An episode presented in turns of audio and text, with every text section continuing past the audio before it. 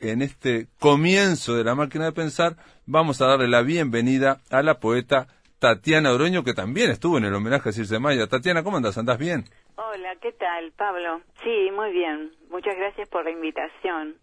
Mm, con Tatiana estuvimos en el homenaje a Circe Maya, en, una, en esa mesa que me tocó moderar y, este, y que ya la pasamos, pasamos la parte en que Tatiana habla de Circe Maya y, en la, y la parte que Ida Vitale también habló este, sobre la poesía de Circe. Hoy está el resto de la mesa, pero la idea de conversar con Tatiana Oroño era para conversar sobre Libro de Horas. Es un libro editado por Estuario y es una autobiografía poética.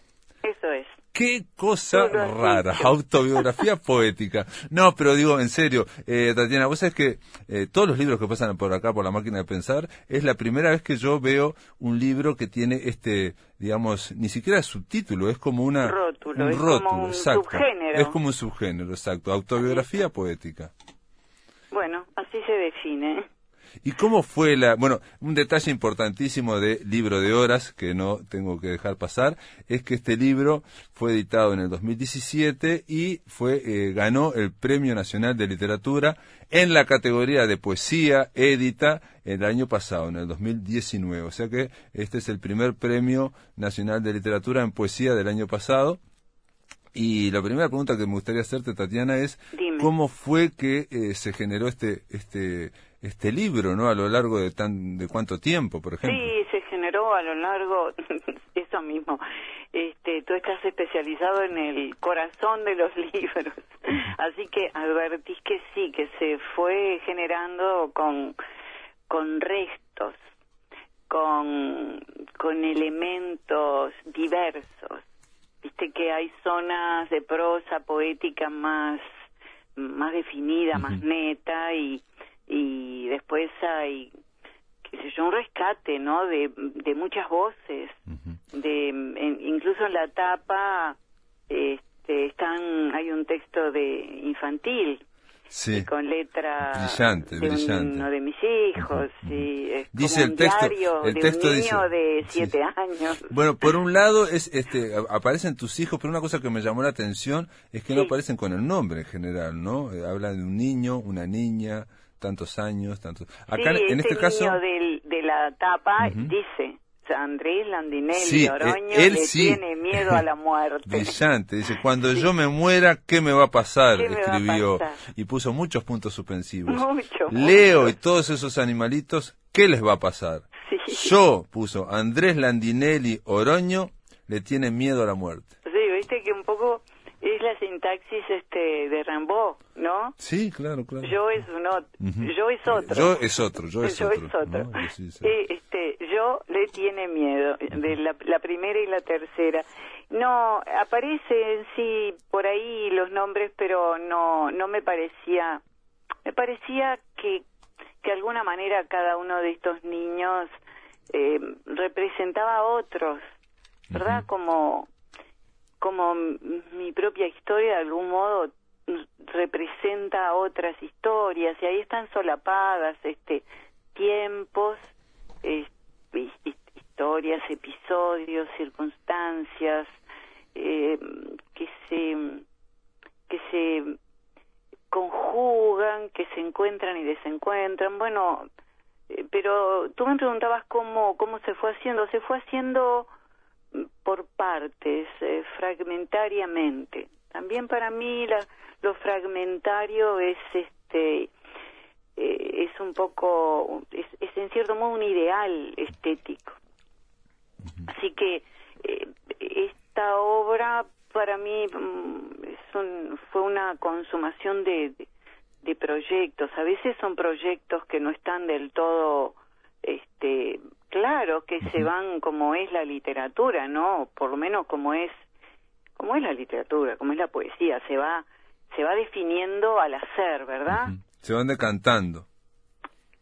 Sí te va te va indicando. Yo no escribo narrativa tú sí pero no, eso te quería decir, te, quería decir que, este libro... te dicen que los personajes ah, van eligiendo su camino. Sí, sí, sí, sí, eso es, es una constante. Graham Greene decía que si uno, un personaje no le desobedecía, no lo sorprendía, para él no funcionaba la novela. Claro, hay este ese, ese, ese, encuentro y ese desencuentro, un diálogo, Mm, claro. este, un, un diálogo a veces este, con, con rencillas o con, con desencuentros. Sí, sí, Este, y eso pasa con la palabra, este, la palabra poética también, este, y, y, es- y con la prosa poética es, es así muy, muy creativo el contacto, la producción. Entonces escribís y, y, y, y el camino se va abriendo o cerrando o desviando. Y, Claro. y esto fue hecho de ese modo con esa conjugación de temporalidades y de figuras. Este y a- para mí fue fue bueno el color incluso los dibujos coloreados. Empieza con dibujos en blanco y negro y después es como que va agarrando temperatura como que va agarrando intimidad y color la, Sí. Y, hay un juego de, de, de- de mostrar y de ocultar también, Exactamente, ¿no? Porque, sí. por ejemplo, uno lee autobiografía poética y si, y si va a buscar a Tatiana Oroño está, pero eh, lo que yo digo, están los dibujos de sus hijos, de tus hijos, pero no está el nombre, por ejemplo, ¿no? Entonces, este, ¿por qué? Porque ese, ese niño, esos niños, eh, por ejemplo, en el, en el proceso de la dictadura, en el proceso autoritario, bueno, decían algunas cosas, ¿no? Este, y, y, y lo que dice Nora Giraldi, de alguna forma la historia personal se enlaza con, con la del país también, ¿no? Claro, es eso, pienso que es eso. Y que quizá que, que, que el libro mismo, el proyecto quizás, eh, no sé, éticos, inconsciente del libro era, eh, fue enlazar con, con todo lo perdido y, y, y, y, y en- y- y rescatar el resto salvado, utilizando un término bíblico, ¿no? Evangélico Mm. Este eh, que ahí hay hay macerada una historia de comuni- comunitaria una Claro, historia de sí, sí. comunidad Y es un recurso poético, ¿no? Nom- nombrar solo una parte para aludir a la parte que no, a la mayor parte que no se nombra, ¿no? Que se claro silencia, ¿no? claro porque la la poesía y también creo que algo de esto decía yo aquel día en la mesa la poesía. Cuando tú leíste un texto de de Circe, ¿te acordás que al final de la mesa leíste Sí, un texto sí, sí, que, es un texto en prosa ajeno De Kafka, que, que- de Kafka, que ella recorta, fragmenta. Y, y, y yo hablé de sil- los silencios, así como la música y la, la poesía está hecha de voz y silencio, ¿no? Eh, sonido y silencio. Y, y esto aplica también para los contenidos, ¿no? No solo para los sonidos, también para los contenidos, lo que se dice y lo que se omite. Claro, claro. Eh, claro. porque a veces en, en la omisión, en la elipsis, hay más fuerza de sugerencia, hay más fuerza de ver una entidad mayor de comunicación que en la explanación. Así, Claro, sí, sí, sí, sí, claro. Eh, A, a veces eh, cuando uno enfatiza algo para dramatizarlo, le va quitando drama. En cambio, cuando uno este, lo dice casi con, ¿no? Sacándole valor y este y dice algo terrible, eso impresiona muchísimo más, ¿no? O sea, este, Claro, es la falta de- reticencia, Sí, sí, la ¿te reticencia, acordás? La, de- la, la reticencia de...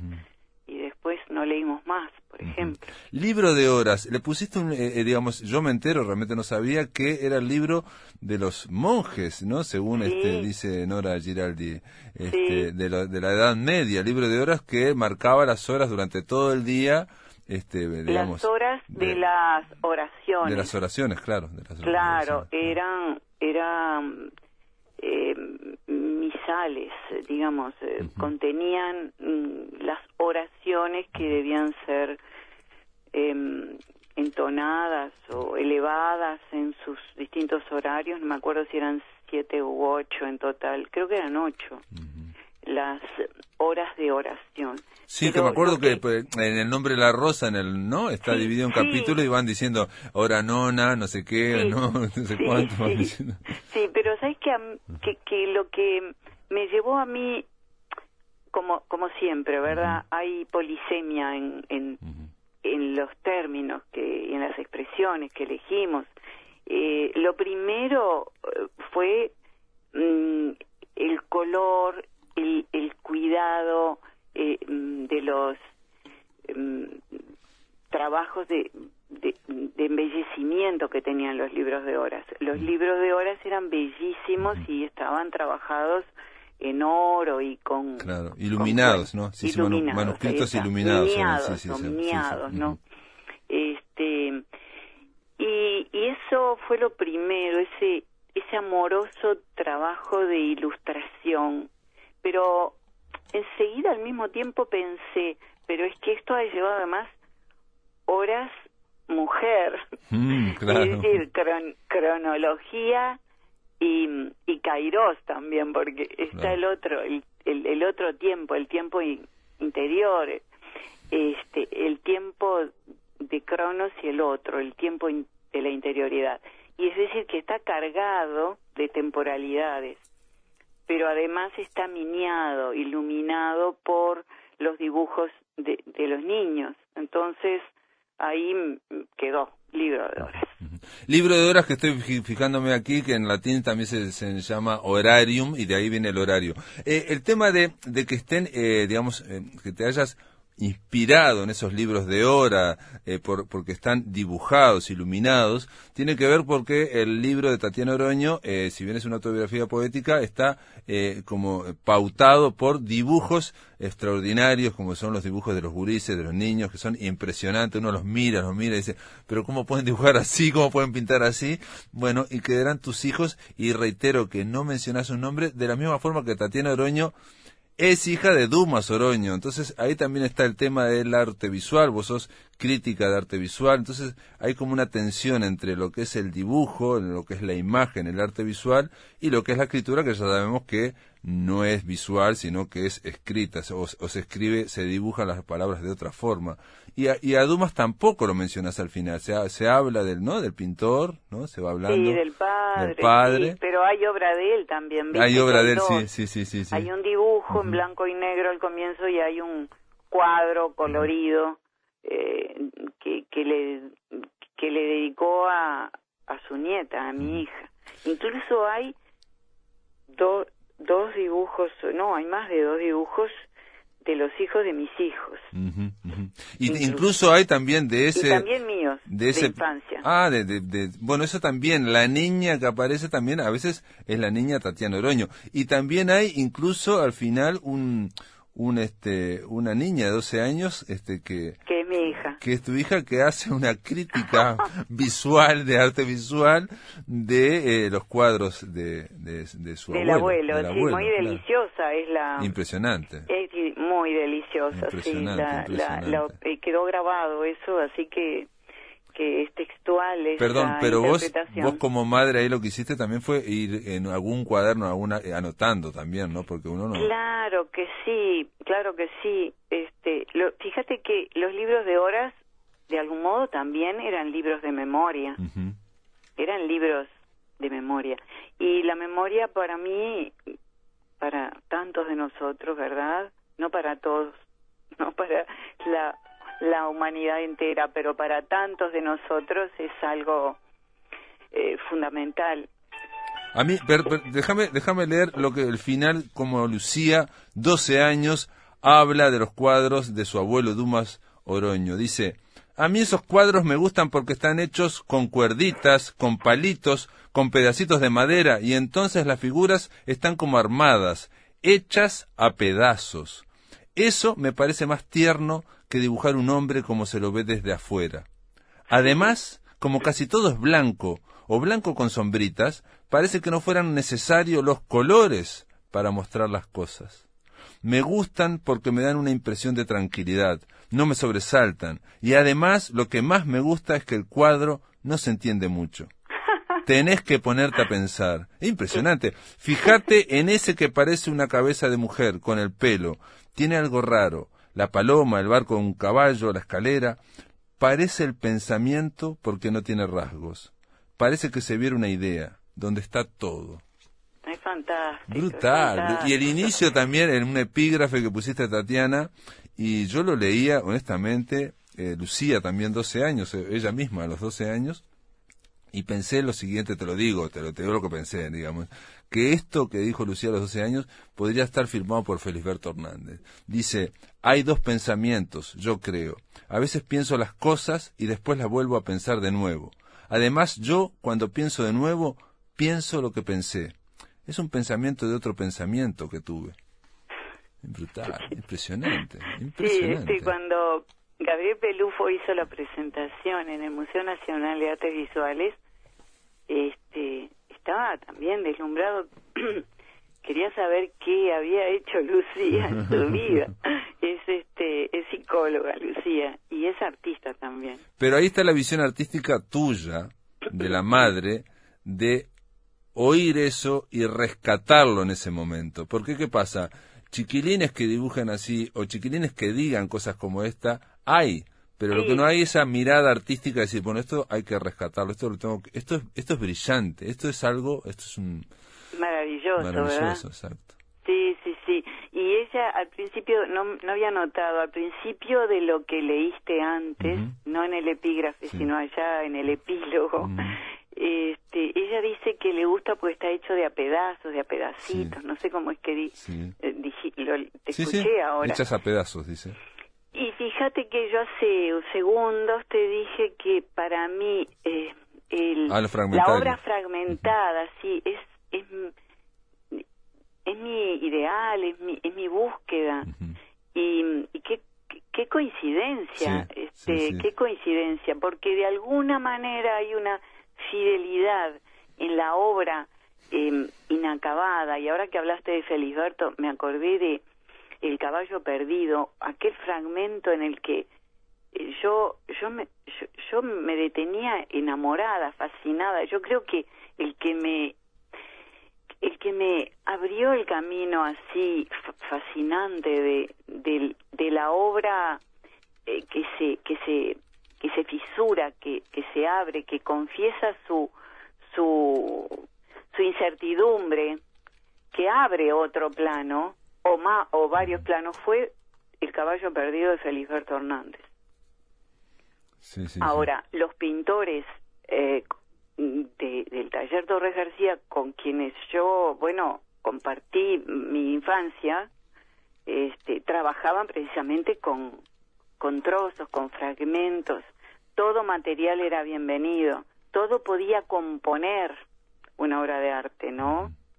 Este, una tabla de lavar, eh, por ejemplo, un, este, en fin, me, me acuerdo de eso, pero hay muchas otras cosas, un, un cuero viejo, usado, roto, este, la arpillera, Sí, sí, sí, este eh, eh, en este libro hay fragmentos, pero también, porque aparte es, es muy difícil de, de digamos, de, de, rodear o de escribir el libro, porque hay una parte, quizás la mitad, que podría plantearse como una autobiografía más o menos convencional, donde la prosa de Tatiana va, por ejemplo, eh, recorriendo su peripecia vital como profesora, ¿no? El IPA, lo que fue estudiar la literatura, lo que fue, ¿no? Este, estar en esa casa de Dumas Oroño, digamos, del pintor, en fin, y después viene la dictadura. Entonces todo eso podría ser algo desde el punto de vista narrativo más o menos este lineal si se me permite el término. Pero después en otro momento el, el libro da unos volantazos y empieza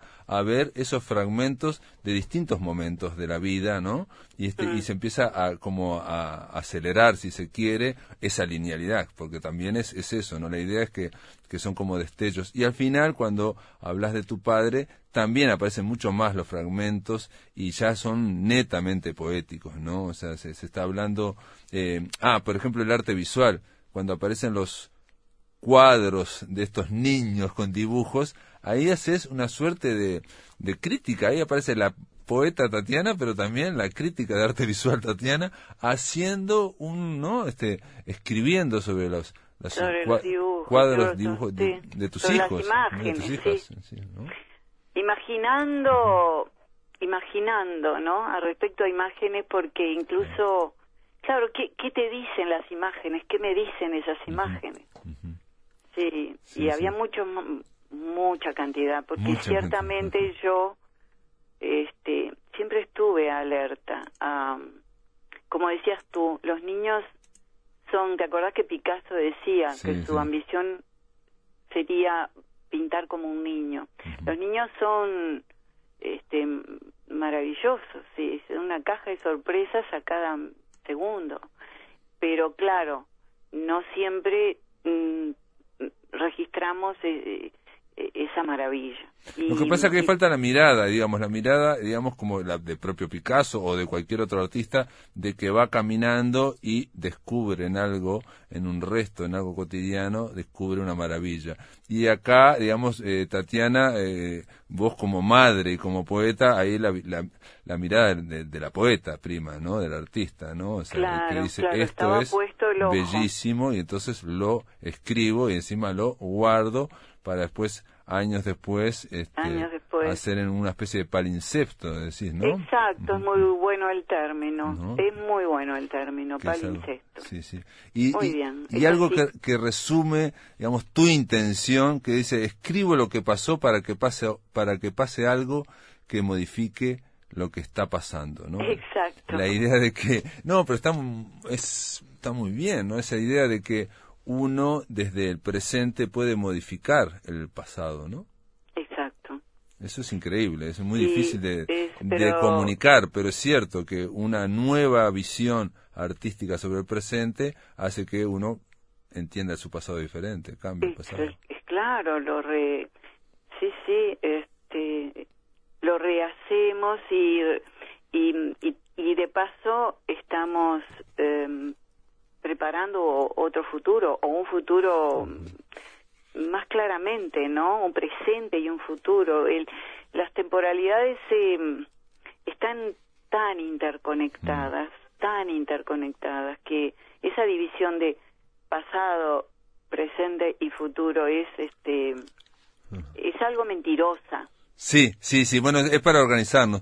Bueno, eh, Tatiana, me dicen que se me termina el tiempo. yo, yo quería leer simplemente algo que dice Tatiana final, dice, si me preguntaran qué hice en la vida, en qué invertí mi tiempo, contestaría estuve viendo, aunque eso no aclarara mucho. Mejor sería decir estuve tratando de ver para ver qué se podía. Tatiana Oroño, libro de horas, esto está editado por Estuario. Gracias por estar en la máquina de pensar. Gracias a ti, un abrazo grande. Un abrazo grande.